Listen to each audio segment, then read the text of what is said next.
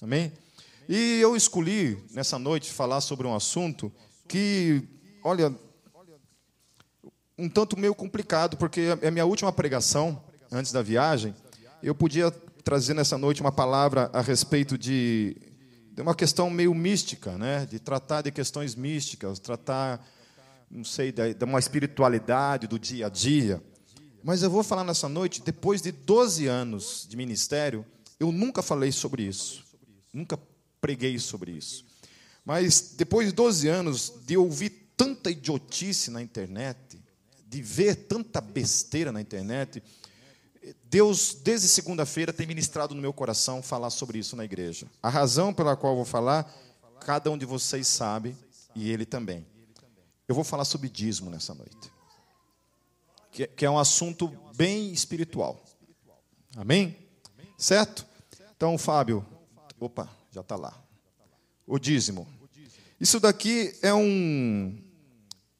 É um. É que eu posso. Uma sintetização. É bem sintetizado mesmo do que eu poderia falar a respeito desse assunto. Eu vou falar de alguns textos apenas, sem procurar tratar outras coisas, para a gente não fugir do foco, ok? Então, assim, se alguém tem dúvida, eu espero que nessa noite a dúvida quanto a esse assunto seja sanada. Se você continuar em dúvida ainda, depois você pode me procurar e a gente conversar sobre isso. Mas é importante que você abra os teus ouvidos e você entenda esse princípio que a gente vai falar nessa noite. Amém? Eu quero orar antes. Vamos fechar nossos olhos. Senhor Jesus, eu quero quero colocar essa igreja em tuas mãos nessa noite mais uma vez, a minha vida. Pedir mesmo que o teu espírito nos dê entendimento da tua palavra, Senhor porque a gente aqui não está em busca de outra coisa, a não ser aquilo que a tua palavra trata e fala para mim e para todos que estão aqui nessa noite, Senhor. Por isso, Senhor Jesus, que essa palavra não venha servir de escândalo, mas ela venha confrontar mesmo o nosso coração. Venha confrontar a nossa vida no reino. Venha confrontar, Senhor Jesus, a nossa vida como igreja, Senhor. É o que eu oro em nome de Jesus. Amém. Eu quero falar a respeito do dízimo, primeiro no Antigo Testamento.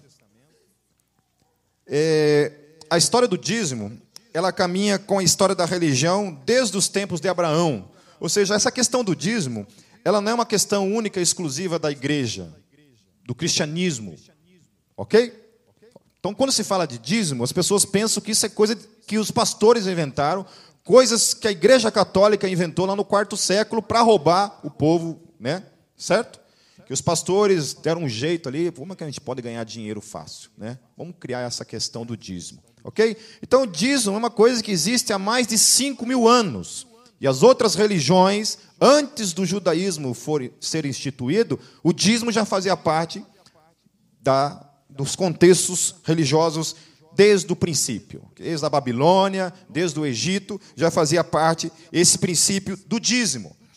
Por quê? Em Abraão, alguém tem dúvida de que Abraão existiu antes de Moisés? Muito antes de Moisés? Alguém tem dúvida disso? Ok? A questão do dízimo ligado aos levitas é uma coisa que vem praticamente mil anos depois de Abraão. Ou seja, em Abraão, o texto diz lá em Gênesis 14, 18, 20, diz assim: E Melquisedeque, rei de Salém, trouxe pão e vinho, e era esse sacerdote do Deus Altíssimo, e abençoou-o e disse: Bendito seja Abraão pelo Deus Altíssimo, o possuidor dos céus e da terra, e bendito seja o Deus Altíssimo, que entregou os teus inimigos nas tuas mãos. E Abraão deu-lhe o dízimo de tudo. Ok? Então, Melquisedeque era um sacerdote do Deus Altíssimo. Ali no, na língua cananeia, o Deus a quem Melquisedeque servia chamava-se Eliom. Na língua cananeia, a língua que se pronunciava o nome de Deus era Elion. Na língua cananeia. Era esse Deus. Moisés, Abraão reconhece esse Deus chamado Elion como o único Deus verdadeiro e único, criador de todas as coisas. Abraão pega o dízimo daquilo que ele tinha ganho naquela batalha e entrega esse dízimo na mão de Melquisedeque, que não tem nada a ver com os levitas, não tem nada a ver com Moisés, não tem nada a ver com o Êxodo.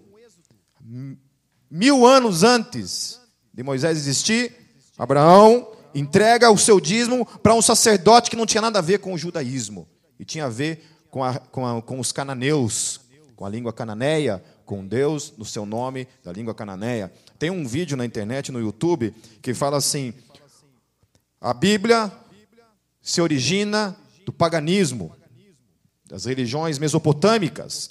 E é verdade. Se você for ler Gênesis, onde que Abraão vivia? Abraão vivia na Mesopotâmia. Vivia cercado de deuses para todos os lados. E o que acontece na Bíblia? Deus, Abraão se revela para Deus ou é Deus que se revela para Abraão? É Deus que se revela para Abraão. Abraão está metido no meio de deuses múltiplos, deuses, uma idolatria para todos os lados, no meio da Mesopotâmia. E Deus aparece para Abraão e se revela para ele como o único Deus, tira ele do meio daquele politeísmo todo e leva ele para uma terra prometida. E aquele Deus então começa a se revelar de maneira específica, no meio de todo aquele politeísmo existente ali na Mesopotâmia. Então, é óbvio que a Bíblia surgiu do meio desse paganismo todo, desse politeísmo todo. O nome Deus surge da palavra grega Theos. Ok? Theos. Deus. Em hebraico, Yahvé. Em cananeu, Elion. Na língua maia, vira coxa. Vira Atlético, então, pronto. Oh, vocês estão com a moral baixa, perderam semana passada, seus. Os caras são sofredor mesmo. Ah, eu não vou, vou dar, vou dar uma, um parênteses nesse negócio de futebol. Negócio de futebol. Eu larguei isso daí faz muito tempo, entendeu? Só existe um, só existe uma alegria para mim em futebol, quando eu vou jogar bola. E ainda assim é uma desgraça, porque eu não jogo nada, entendeu? Agora esse negócio de sofrer por causa de time já era comigo. Putz, sai fora. Tô fora disso. Entendeu? Porque, olha, veja só, eu gasto meu tempo vendo aquele analfabeto, feio para burro, não joga, de vez em quando faz um gol, os infelizes, né? Entendeu? E ainda por cima pega toda a mulherada lá, as, as Maria Chuteira, né? Eu vou ficar dando ibope para esses palhaços aqui, ó, bicho. Entendeu? Gasto meu dinheiro com a minha esposinha, comendo uma pipoquinha, com meu filhinho. Aí. E vou jogar bola com os amigos de vez em quando. Agora, futebol para mim já era. Muito tempo. Eu, se quiser continuar sofrendo, o problema é teu. Voltando ao vira-coxa, né? Algumas traduções da Bíblia no Tupi-Guarani traduz Deus como Tupã. Agora, eu não me lembro se eles continuam com essa versão, chamando Deus de Tupã em Tupi-Guarani, ou eles encontraram um outro nome para se referir a Deus. Quando, quando os cristãos tiveram que traduzir o nome de Deus para o grego, haviam várias opções na mitologia grega. Havia, por exemplo, Zeus. Né? Todo mundo já ouviu falar de Zeus, né? que é o pai de, o pai de Hércules. Né? Meu, meu amigo. O DNA meu dele é muito parecido. Assim, né? O pai de Hércules. A história de Hércules é uma coisa muito interessante. É muito parecida com a história de Jesus. Né? Porque era um Deus que se fez também semi-homem, né? Era um semideus, era, era filho de Deus e era homem. Né? E para chegar ao céu ele tinha uma obra para fazer também. Bom, longe de mim falar sobre mitologia. Mas daí dentro da, dentro da cultura da mitologia é, grega existia Theos. Quem era Theos? Theos era o criador de todas as coisas e incriável. Zeus era um deus que havia sido criado por outros dois deuses dentro da cultura grega. Porém, Theos era o único deus incriável e criador de todas as coisas. Se você for procurar a palavra Theos em qualquer, qualquer tipo de literatura de religião grega, você vai encontrar lá. Quem é Theos? Deus, criador de todas as coisas e incriável. Esse é Deus. Assim, quando João pega Logos, quem é o Logos? A palavra criadora. Eles tiram isso da mitologia grega e usam dentro do cristianismo. Amém? Por que isso? Porque o Deus que nós cremos é o Deus de toda a terra. Olha só quem Melquisedeque está afirmando aqui. Ele afirma assim: o possuidor dos céus e da terra. Ele é esse Deus que possui todas as coisas de toda a terra. Ele é o único Deus.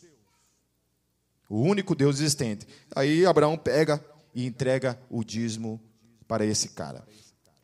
Note que Abraão, por ter sido abençoado por Deus, entrega o seu dízimo a quem? Ao sacerdote. Ele não entrega esse dízimo para o padeiro, não usa o dízimo para pagar o retiro, tá ok? Para ir para a praia no carnaval, não é isso. Para pagar suas contas, ele usa o dízimo para o sacerdote. É, não havia lei levítica, havia apenas duas coisas ligadas a isso: gratidão pelas bênçãos de Deus, como Deus o abençoou, e a segunda coisa, reconhecimento sacerdotal. Havia nessa, nessa atitude de Abraão para com Melquisedeque. Gratidão pelo que Deus tinha feito na sua vida, o abençoado. Note bem que ele não dá o dízimo pensando que Deus o haveria de abençoar, mas ele devolve o dízimo para Melquisedeque porque ele tinha sido abençoado. E a segunda coisa é que ele reconhece o sacerdócio e reconhece que o sacerdote é aquele que deve administrar o dízimo. Amém? Continuando. Outro exemplo do dízimo antes da instituição levítica se encontra em Jacó. E Jacó fez um voto dizendo: Se Deus for comigo e me guardar nessa viagem que faço, e me der pão para comer e vestes para vestir, e eu em paz tornar a casa de meu pai, o Senhor me será por Deus. E esta pedra que tenho posto por coluna será casa de, de Deus, e de tudo quanto me deres, certamente te darei o dízimo. Mais uma vez, um texto que não tem nada a ver com os levitas. O templo não existia, não existia sacerdotes em tempo integral vivendo no templo, o templo não existia, como eu já falei, e Jacó usa esse termo. Então muita gente fala assim: ah, mas Jesus aboliu a lei. Tá, mas o que, que tem a ver a lei com o dízimo? O que, que tem a ver a lei com o dízimo? O dízimo não tem nada a ver com a lei. O dízimo existia antes da lei existir. A instituição do dízimo para com os levitas é uma coisa que está ali. Mas o que, que Jesus tem a ver com a, com a abolição disso aí? Não tem nada a ver. Isso aí vem antes disso tudo. Isso vem antes disso tudo. Aí continuando. Para quem Jacó entregaria o dízimo? Gênesis não revela, infelizmente. Não revela para quem ele entregava ou chegou a entregar. Porém, há coisas interessantes nesse voto. O dízimo seria resultado, primeiro, do cuidado de Deus para com Jacó. Segundo, do suprimento do pão de cada dia. E terceiro, de ter o que vestir.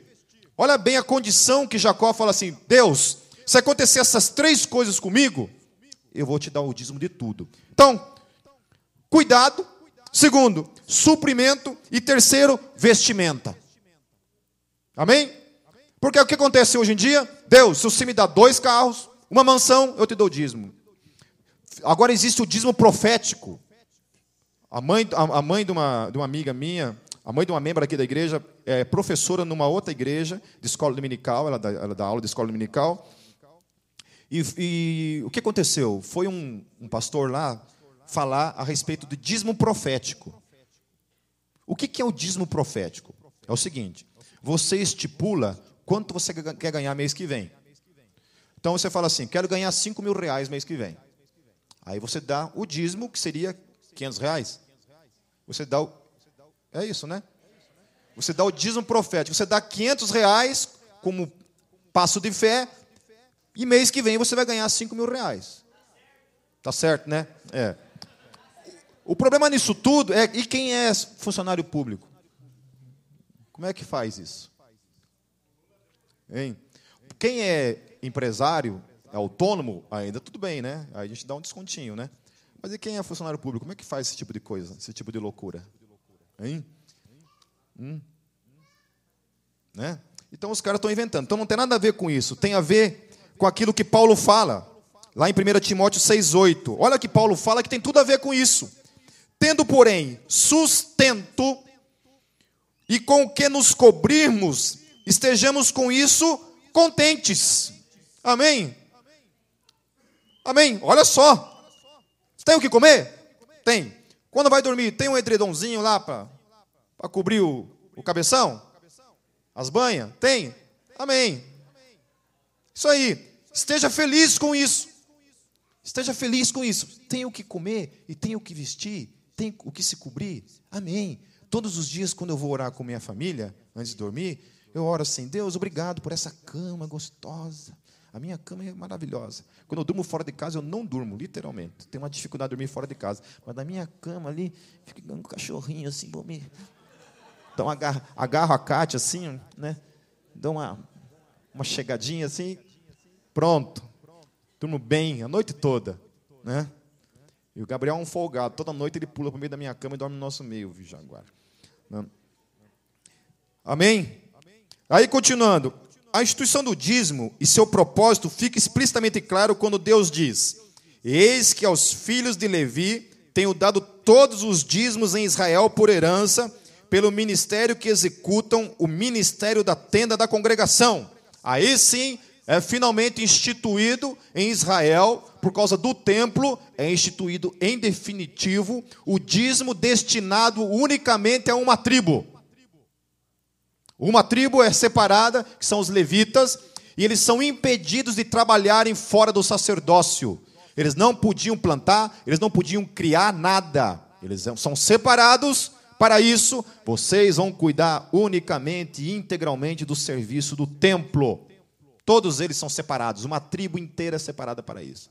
E aí Deus chega e fala o seguinte: olha, as outras 11 tribos vão sustentar essa tribo.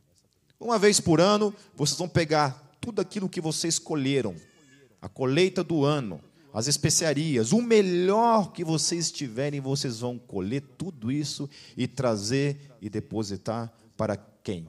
Para o sustento do sacerdócio, para o sustento da, da tribo de Levi, toda ela é um decreto de Deus. E aquelas onze tribos trabalhavam o ano inteiro para sustentar aquela única tribo que era a tribo dos levitas. Uma tribo toda é separada para o sacerdócio integral. Sua dedicação seria integral ao serviço sacerdotal no templo e todas as suas implicações. Por não terem um trabalho fora de sua dedicação sacerdotal, não tinham nenhuma renda que não fosse gerada pelos dízimos e ofertas do povo. Ok? Certo? Os levitas não tinham outro sustento que não fosse aquele que era separado pelo povo. Era só dali que vinha. Não vinha de nenhum outro lugar. Notem que, em nenhum momento, o sacerdócio levítico é uma opção. E sim um chamado impositivo da parte de Deus para com toda uma tribo separada para viverem única e exclusivamente voltada ao sacerdócio. Amém? Ponto, beleza? Antigo Testamento, mas Jesus veio, morreu numa cruz, o templo foi destruído e começou uma outra história que agora se chama igreja. Agora é a igreja. Ok? Então, até aí, dízimo, primeira coisa, não é uma, uma regalia do judaísmo, é um princípio que existe na face da terra há muitos e muitos anos antes de Moisés sequer existir. Depois é instituído trazido para dentro da tribo dos levitas, para toda Israel. E aí nós chegamos no Novo Testamento. Quando Jesus vem a esse mundo, o templo ainda estava lá, ainda existia. Aí Jesus, ele, e a questão do dízimo, ele fala assim: ó, ai de vós, escribas e fariseus, hipócritas, porque dizimais a hortelã, o endro e o cominho, e desprezais os mais, o mais importante da lei, o juízo, a misericórdia e a fé. Deveis, porém, fazer estas coisas e não omitir aquelas. Ou seja, Jesus não fala contra isso. Ele fala o seguinte: olha, vocês gostam de dar o dízimo dessas coisas, porém vocês não podem omitir estas coisas. Vocês devem fazer estas coisas e também aquelas. E também aquelas. Ou seja, Jesus não se volta contra o sistema sacerdotal que está ali, imposto. Não se volta contra aquilo. Em nenhum momento ele pronuncia alguma coisa contra isso. Mas continuando. É preciso deixar claro que em questões de eclesiologia, que é isso daqui, ó, para com a igreja, Jesus não tocou no assunto pelo simples fato de que ainda haviam levitas que trabalhavam integralmente no templo. O templo é destruído no ano 70 ano Domini, ano Domini. Daí a pergunta, tá, o templo, Israel, judeus, o que que os gentios, que somos nós, tem a ver com isso? Então vamos lá. O sustento dos que vivem integralmente na obra, na obra, na teologia de Paulo. O que, que Paulo vai falar a respeito dessa questão de sustento? Então esqueçam a palavra dízimo no momento, ok? As pessoas ficam perguntando assim, Pipe, o Novo Testamento não fala nada de dízimo. E realmente não fala, dessa palavrinha dízimo não existe. Okay? Mas vamos abordar alguns princípios que Paulo vai falar aqui. Ó. Olha só que 1 Timóteo 5, 17 diz, 5, 17 e 18. Os presbíteros, ou seja, os pastores, que governam bem, sejam estimados por digno de duplicada honra, principalmente os que trabalham na palavra e na doutrina, porque diz a Escritura: não ligarás a boca ao boi que debulha, e digno é o obreiro do seu salário. De quem que eles estão falando aqui? Hum? De quem que eles estão falando aqui? Dos pastores, dos que dirigem, dos que vivem da palavra. Amém? Aí, o Didaquê, o Didaquê, que é a doutrina dos doze apóstolos, dos doze apóstolos, que é um livro apócrifo do primeiro século, ó, estudiosos estimam que são escritos anteriores à destruição do templo de Jerusalém, entre os anos 60 e 70 depois de Cristo, Outros estimam que foi escrito entre os anos 70 e 90. Olha o que esse livro do primeiro século dizia a respeito disso. Capítulo 13. Primeiro, todo verdadeiro profeta que queira estabelecer-se em seu meio é digno do alimento. Assim também, o verdadeiro mestre é digno do seu alimento, como qualquer operário. Assim, tome os primeiros frutos todos os produtos da vinha e da eira, dos bois e das ovelhas, e os dê aos profetas, pois são eles os seus sumos sacerdotes. Porém, se você não tiver profetas, dê aos pobres.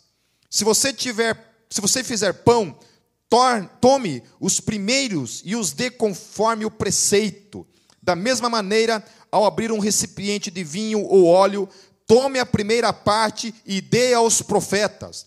Tome uma parte de seu dinheiro, da sua roupa e de todas as suas posses, conforme lhe parecer oportuno, e os dê de acordo com o preceito. Ué, mas isso não foi invenção da Igreja Católica? Não foi a Igreja Católica que inventou isso para roubar? Não foi a Universal que inventou isso? Não foi o Edir Macedo que inventou esse negócio de dízimo?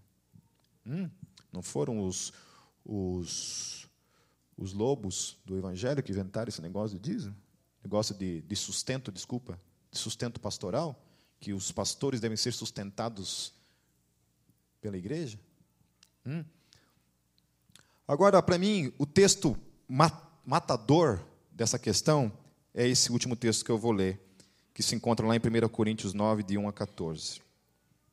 Paulo encerra definitivamente o assunto quando diz o seguinte: Não sou eu apóstolo, não sou livre? Não vi eu a Jesus Cristo, Senhor nosso? Não sois vós a minha obra no Senhor? Se eu não sou apóstolo para os outros, ao menos o sou para vós, porque vós sois o selo do meu apostolado no Senhor. Esta é minha defesa para os que me condenam. Não temos nós direito de comer e beber? Não temos nós direito de levar conosco uma esposa crente? como também os demais apóstolos e os irmãos do Senhor e Cefas? Ou só eu e Barnabé não temos direito de deixar de trabalhar? De quem que ele está falando? Dos apóstolos. E ele fala o quê? Que eles tinham feito o quê? Deixado de trabalhar. Deixado de trabalhar. Quem? Os apóstolos. Cefas, os irmãos do Senhor tinham parado de trabalhar. E olha o que ele continua falando. Quem jamais milita à sua própria custa, quem planta a vinha e não come do seu fruto, o quem apacenta o gado e não se alimenta do leite do gado, digo eu isto segundo os homens?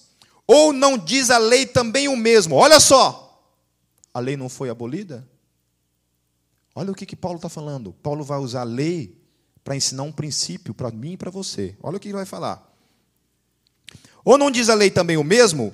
Porque na lei de Moisés está escrito: Não atarás a boca ao boi para que para que trilha o grão. Não atarás a boca ao boi para que trilha o grão. Porventura Deus tem Deus cuidado dos bois? E olha o que ele fala: ou não o diz certamente por nós. Paulo está falando o seguinte: olha, isso que está escrito lá na lei, está se referindo a nós, apóstolos. Aqueles que vivem sem o trabalho externo e vivem integramente do ministério. E olha o que ele continua falando. Certamente que por nós está escrito, porque o que lavra deve lavrar com esperança, e o que debulha deve debulhar com esperança de ser participante. Se nós vos semeamos as coisas espirituais, será muito que de vós recolhamos as carnais. Se outros participam deste poder sobre vós, por que não e mais justamente nós? Mas nós não usamos deste direito, direito, antes suportamos tudo para não pormos impedimento algum ao evangelho de Cristo. E ele termina acabando com essa teoria dizendo o seguinte: Não sabeis vós que os que administram o que é sagrado comem do que é do templo. Templo. Templo. Templo.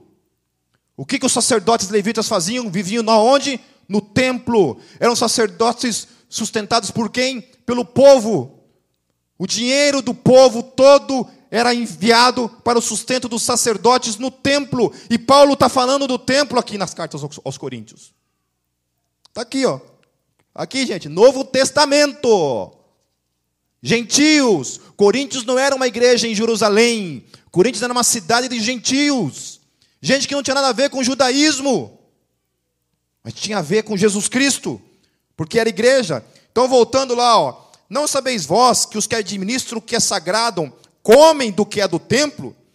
E que os que de contínuo estão juntos ao, ao altar participam do altar? Assim ordenou também ao Senhor, aos que anunciam o Evangelho, que vivam do Evangelho. Amém? Olha só, Paulo está usando um princípio do templo.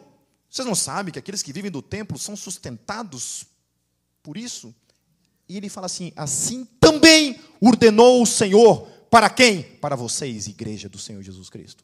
Para mim, para todos nós que estamos aqui.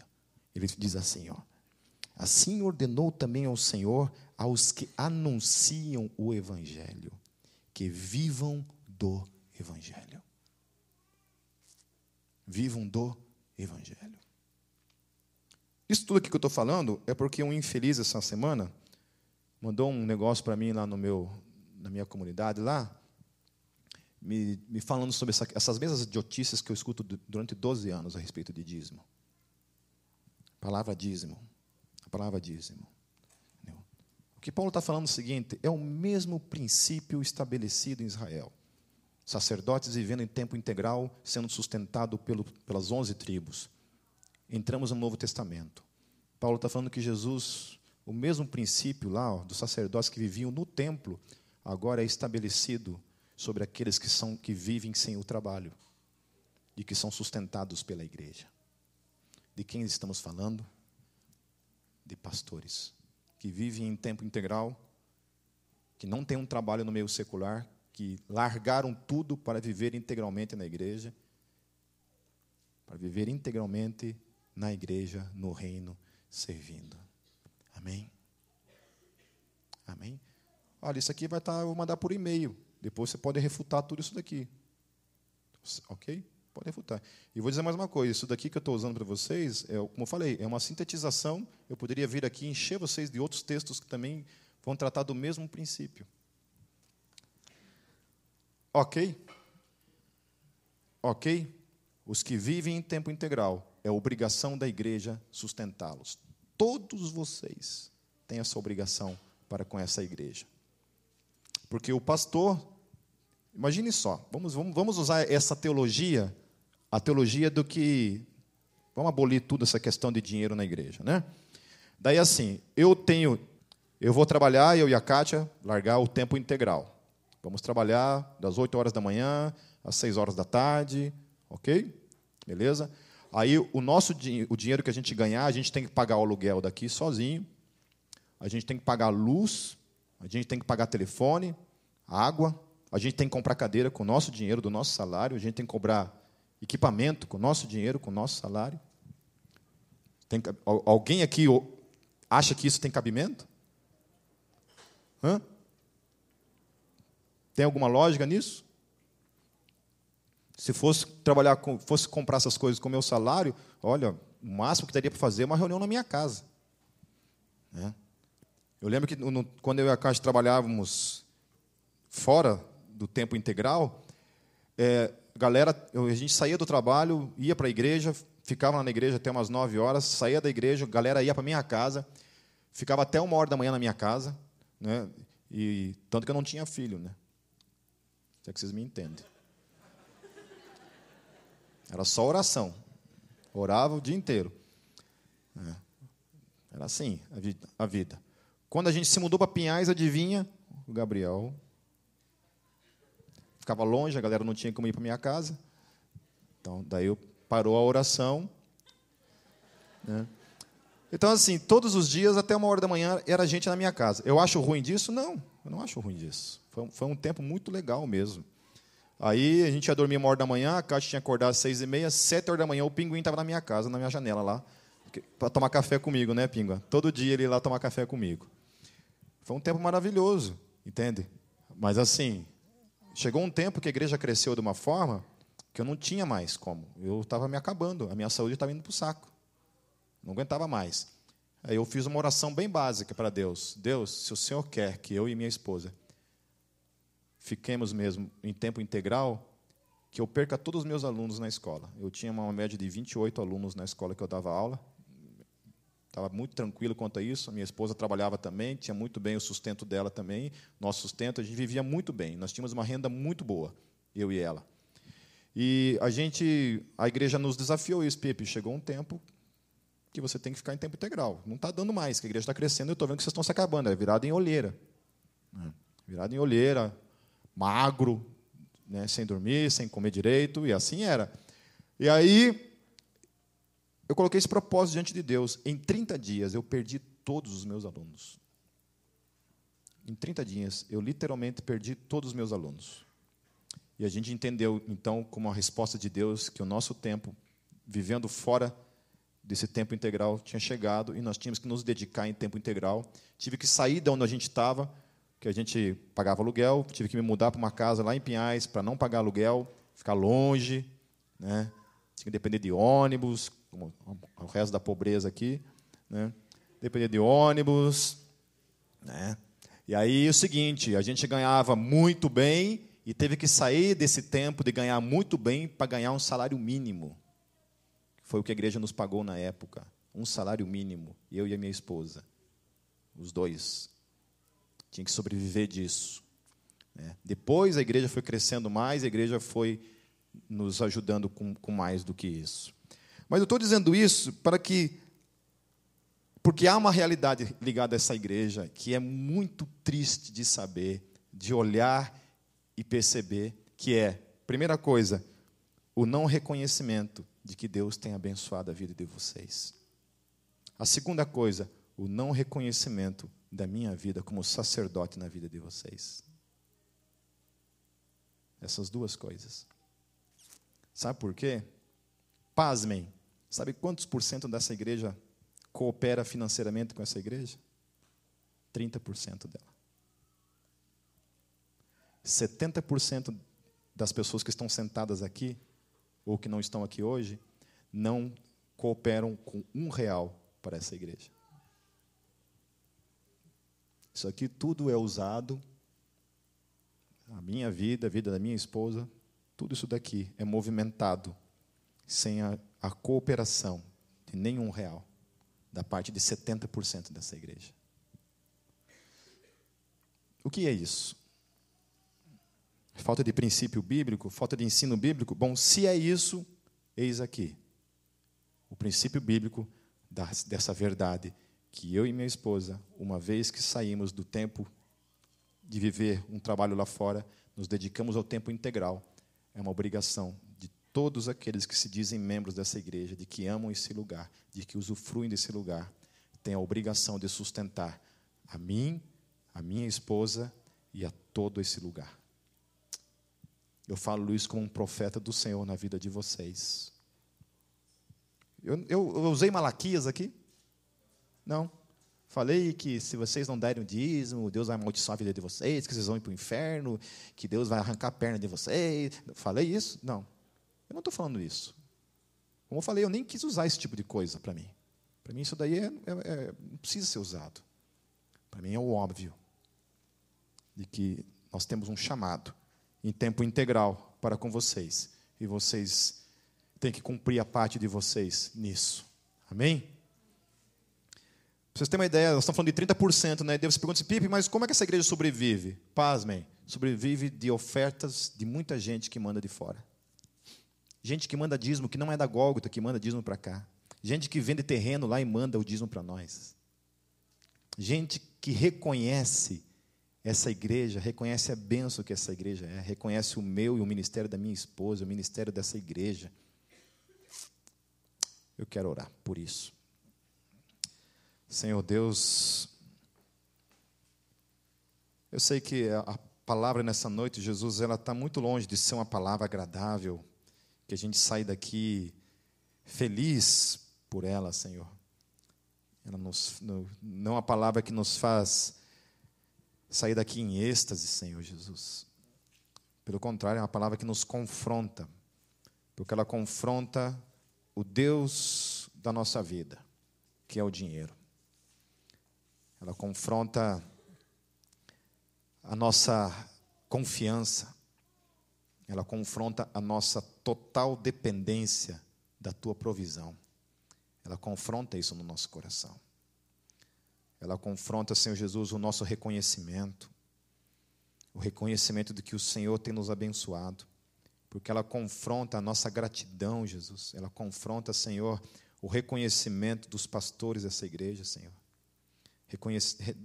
Ela confronta, Senhor Jesus, o nosso comodismo, o nosso egoísmo de fazer do nosso dinheiro apenas aquilo que convém a nós, Senhor de acharmos que aquilo que o Senhor tem nos dado é somente nosso e de mais ninguém. Senhor Jesus, tem misericórdia de todos nós, Senhor. Que a gente possa aprender, Jesus, com os princípios da tua palavra, Senhor. Porque, primeiramente, Senhor Jesus, nós temos que ser movidos por, pela gratidão, Senhor, sabe? Não é necessário, Jesus, esse tipo de palavra, Senhor. Porque nós podemos muito bem ser uma igreja movida pela gratidão, pelo teu amor em nossas vidas ser movido pelo reconhecimento ministerial, Jesus. Sabe, ser movido, Senhor Jesus, pelo reconhecimento de que esse lugar tem sido um lugar de salvação na nossa vida. Um lugar em que a tua revelação, o teu ensino, a tua palavra tem nos sustentado, Senhor. Derrama da tua graça, Jesus, ajude-nos, ajude-nos acordar do sono que temos vivido, Senhor. Que a gente seja liberto, Jesus, de toda mesquinhez, de toda avareza. Em nome de Jesus. Amém.